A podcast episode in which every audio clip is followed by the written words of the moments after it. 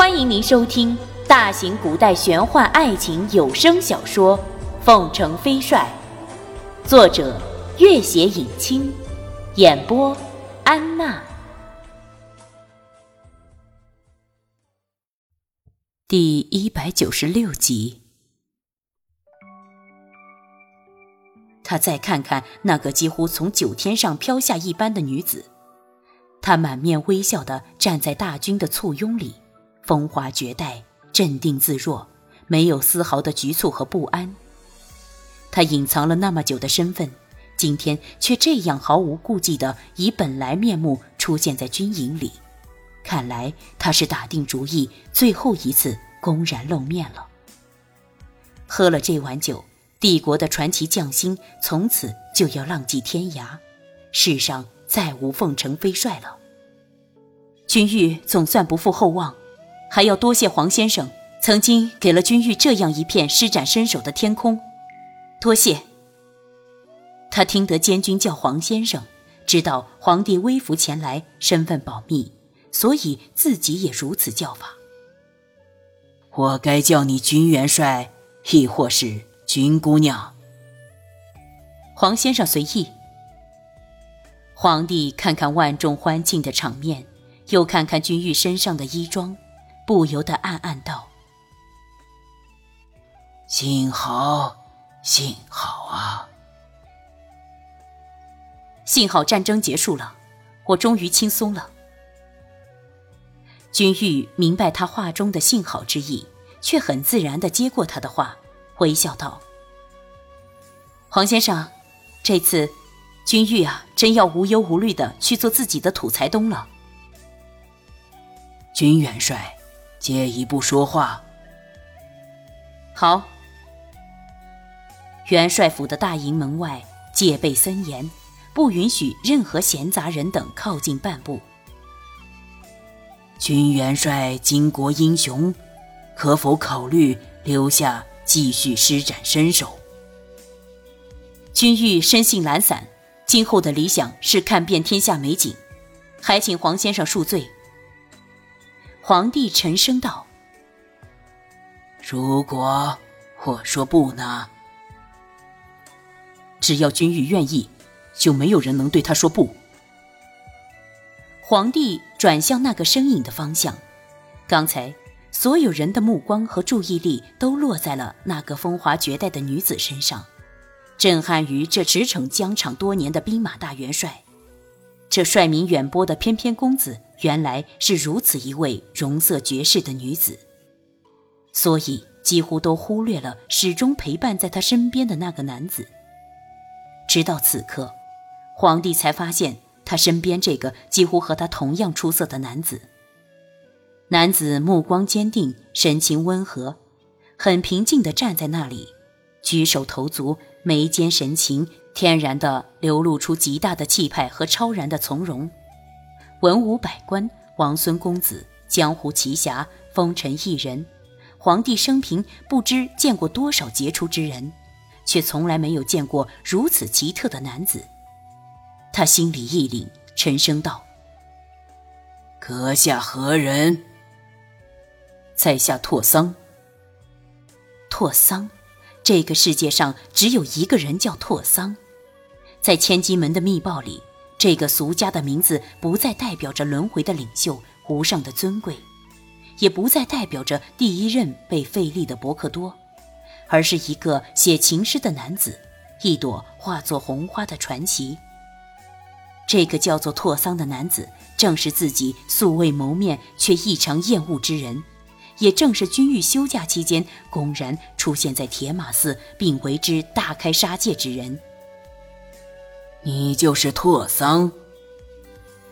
他紧紧盯着拓桑，忽然想起听闻中君玉那个充满传奇色彩的神秘贴身侍卫，所有的神秘和不可理解，现在一下子就明白过来了。我就是拓桑。拓桑淡淡的看着他。你是个不安分的人，我一直很讨厌你。没想到，你居然还活在这个世界上。抱歉，我并未如阁下所愿早早死去，拓桑微笑着看向君玉。只要他还活着，我就要陪他一起活在这个世界上。皇帝眼珠微微转动，心里转过无数的念头，却没有一个可以成行。他狠狠地盯着拓桑：“你一个贴身侍卫，凭什么这般有恃无恐的为我朝大元帅做决定？”拓桑的微笑丝毫没变。她是我的妻子，她的事情就是我的事情，我的事情也是她的事情。君玉笑嘻嘻的点点头：“ 是的，是的。”你就不再考虑一下？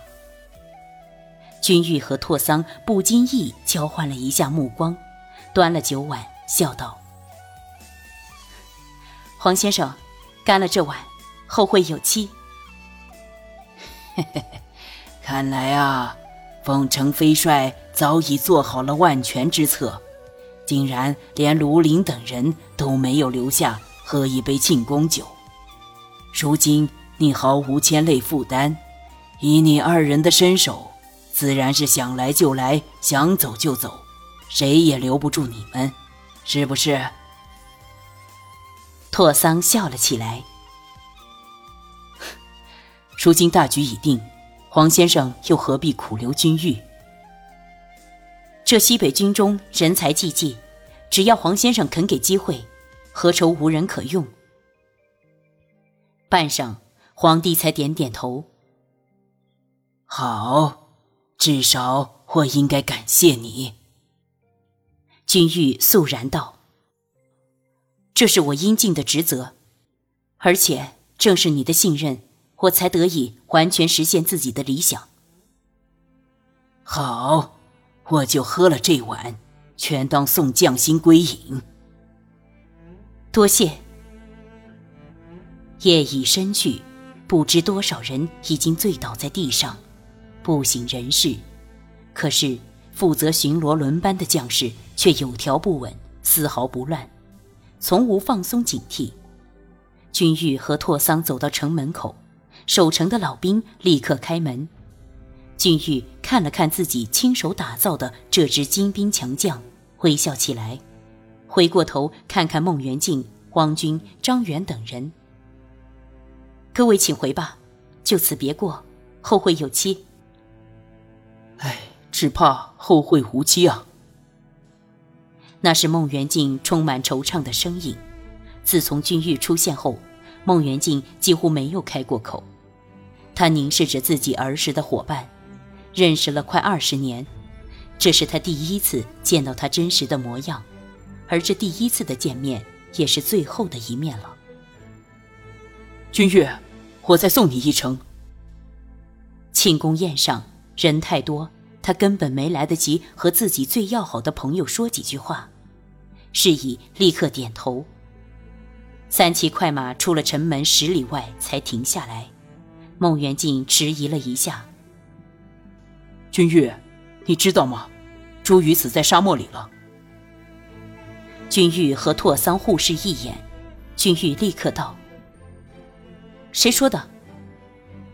大军在沙漠里找到他的兵器和战马，根据抓获的他的一名帐下亲兵辨认，那具尸体的确是朱瑜的。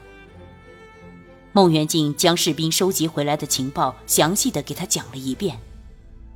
君玉仔细听他说完，暗暗舒了口气，寻思这一定是弄影先生做的手脚，因为当初在沙漠里的时候。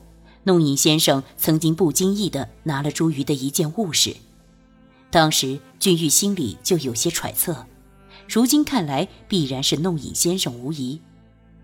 弄影先生之所以费尽心机弄这番手脚，本意是希望朱瑜和众人一起离开，但是他若不走，那也是没有办法的事情。君玉想到朱瑜也许很快就会回到他的军中。以朱瑜的能征善战，以及他和边境各部落的联姻，只怕皇帝又会寝食难安一阵子了。这天下终归是轮流坐庄，没有谁能千秋万代下去。直到我们和朱瑜终究是走了不同的路，如今出现这个局面，那也是没有办法的事情。孟元敬点点头，怅然的看了他几眼。君玉，今后你一定要保重啊。君玉微笑道：“元敬，你也要多保重。今后无论我们到了哪里，都会捎消息给你的，你放心吧。”孟元敬又看了看拓桑，拓桑也看着他，两人互相点了点头。孟元敬一打马，转身往西宁府的方向跑去。拓桑调转马头，看着前方，又看看身边满面笑容的君玉，抽声道：“君玉，我们走吧，先生和舒姐姐都等着我们呢。”好的，拓桑，我对我们要去的那个地方。很期待哦。我也是。此时，远方的天空已经露出一丝黎明的曙光，两人快马加鞭，直奔那即将升起的万道霞光而去。回京途中，便装的皇帝一行正匆忙赶路，忽然接到急报：朱瑜亲率大军越过草原，形成夹击之势。皇帝又惊又怒，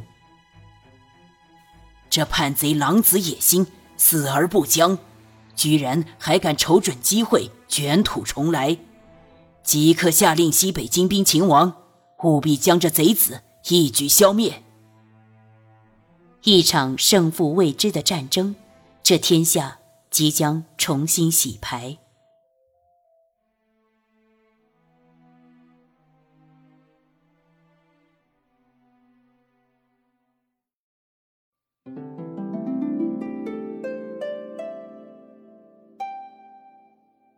本集播讲完毕，感谢您的关注与收听。